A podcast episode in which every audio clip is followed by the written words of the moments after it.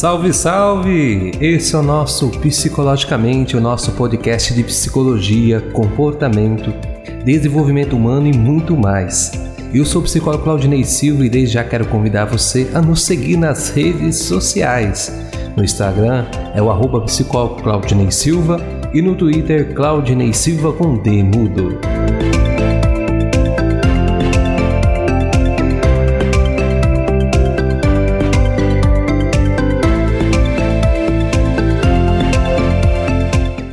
E hoje nós iremos falar um pouquinho sobre o medo de errar, o medo no qual tem a capacidade de nos paralisar, impedindo assim nosso crescimento pessoal, profissional e a realização dos nossos sonhos, projetos e muito mais.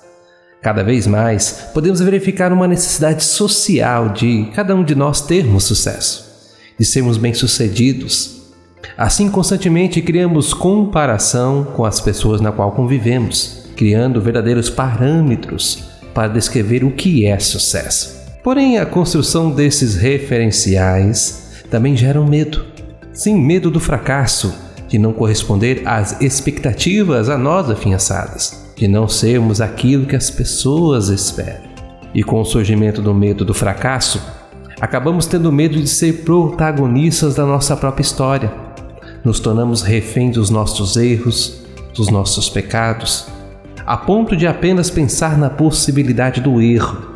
E isso é capaz de gerar o sentimento de angústia. Essa condição nos paralisa, impede a realização dos nossos sonhos, dos nossos projetos e tudo aquilo que nós almejamos. E o interessante é que desde a antiguidade temos consciência que o medo do fracasso, o medo de cometer erros, faz com que nós justamente cometamos os erros que nós tememos.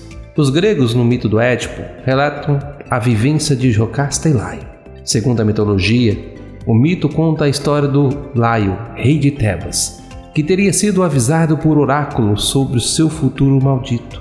Ele seria assassinado por seu próprio filho, que se casaria com sua mulher, ou seja, a mãe deste. Para evitar que isso se concretize, Laio decide abandonar a criança no lugar distante colocando-se pregos aos pés, para que morresse. Um pastor encontra a criança e lhe dá o nome de Édipus, pés furados. Essa criança, mais tarde, é adotada pelo rei de Corinto. Ao consultar o oráculo, Édipo recebe a mesma mensagem que o pai Laio recebera anos antes.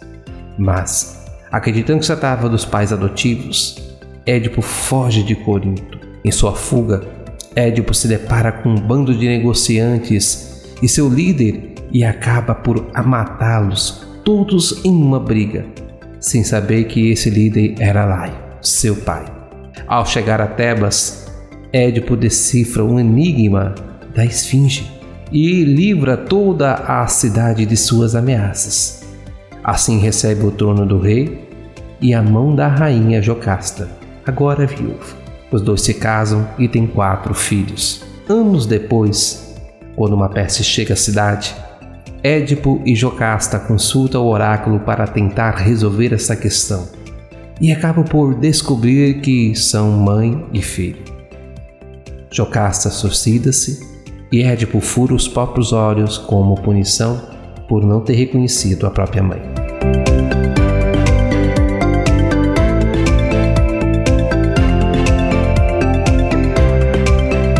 Toda a jornada que Édipo fez para fugir do seu destino fez com que ele vivesse seu destino.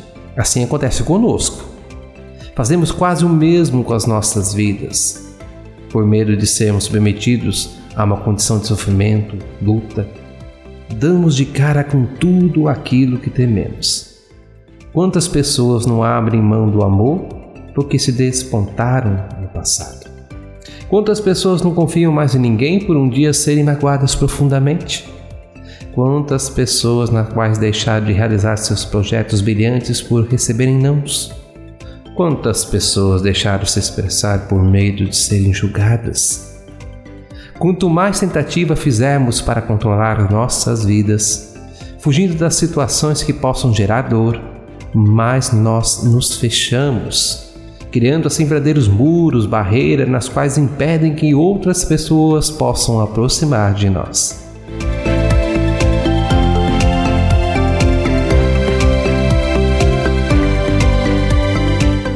Muitos conseguem até traçar planos, projetos sobre sua vida, porém meio que hiperbolizam os pequenos detalhes que terão que ser realizados, gerando assim um conjunto de ansiedades e medos, a ponto de até mesmo criar mecanismos de fuga, como por exemplo inventar desculpas ou ainda anular um projeto para evitar a ocorrência de qualquer tipo de desastres.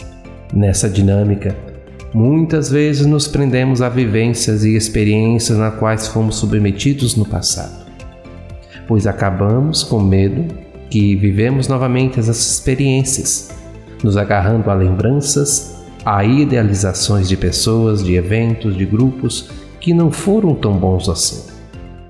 No momento em que nos prendemos no passado, não conseguimos caminhar para o futuro.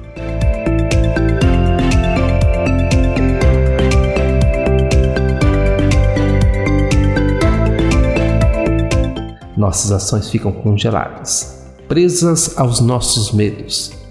Meio que nós nos acabamos em uma zona de conforto.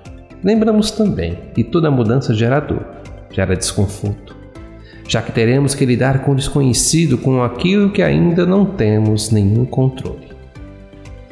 Quando pensamos no ambiente de clínica, podemos ver um número muito grande de pessoas imobilizadas, inertes por suas experiências negativas, sendo elas no aspecto amoroso, profissional ou pessoal.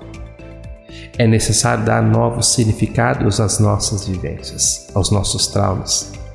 Temos ciência que nem tudo pode ser ressignificado, porém temos ciência que é necessário seguir em frente, criando assim novos pensamentos, novas regras, novas crenças, novos vínculos sociais para não cairmos nas mesmas armadilhas.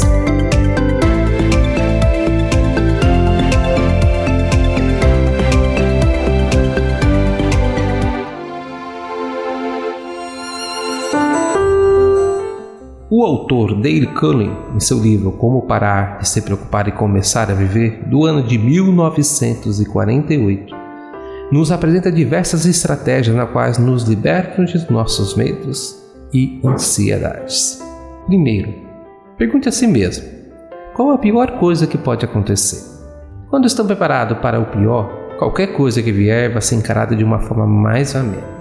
Existe uma técnica simples de três passos que nos auxilia quando você está situado por preocupações pessoais ou profissionais. Primeiro, pergunte a si mesmo: a pior coisa que poderia acontecer? Segundo, prepare-se para aceitar o pior. Terceiro, pense como fazer algo de bom a partir do pior, caso vier a acontecer.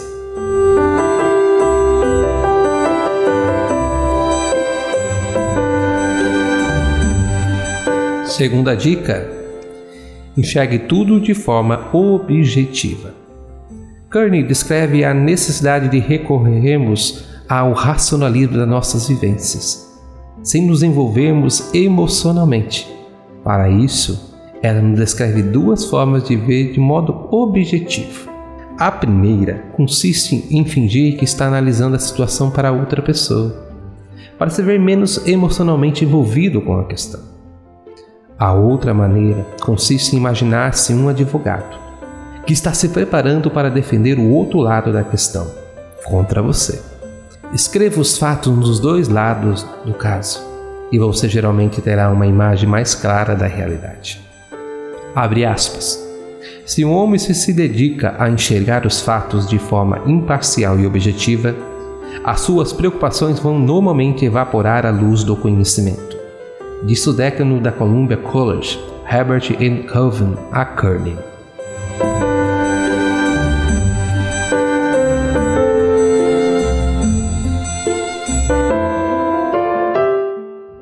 Terceira solução: gele solução potenciais para o problema. É preciso observar nossos problemas, medos e ansiedades. Normalmente temos medos de realizar este processo. Kearney descreve que, quando as pessoas fazem isso, se dão conta de que a solução adequada surgiria como uma fatia de pão que pula de uma torradeira. Em outras palavras, a ação tomou o lugar da preocupação e da lamentação.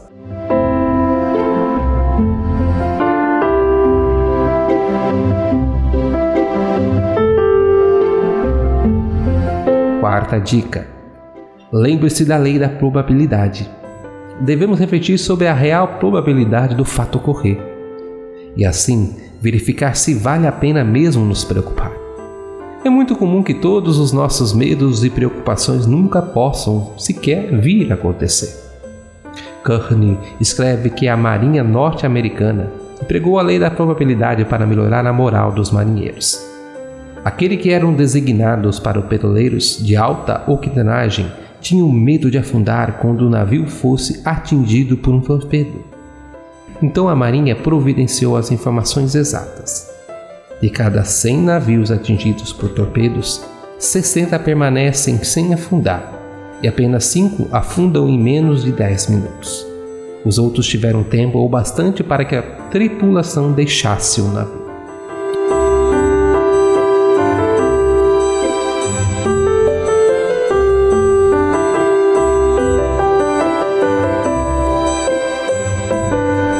quinta e última, ponha ordem de stop loss em suas preocupações. Esta estratégia é baseada em um dos princípios do mercado de ações. Estipule um limite para o seu erro, até onde você pode arriscar. E quando chegar a este patamar, simplesmente pare de realizar a ação. Exemplo: você compra ações de 100 reais, mas estabelece uma ordem de stop loss a 90 reais. Assim que a ação cai para 90 reais, você a vende sem maiores perguntas e evita perdas maiores. Você também pode utilizar esse princípio no seu dia a dia. Por exemplo, Kearney certa vez quis escrever romances, mas depois de duas semanas tentando sem sucesso, decidiu suspender a experiência e voltar a ensinar e escrever não ficção.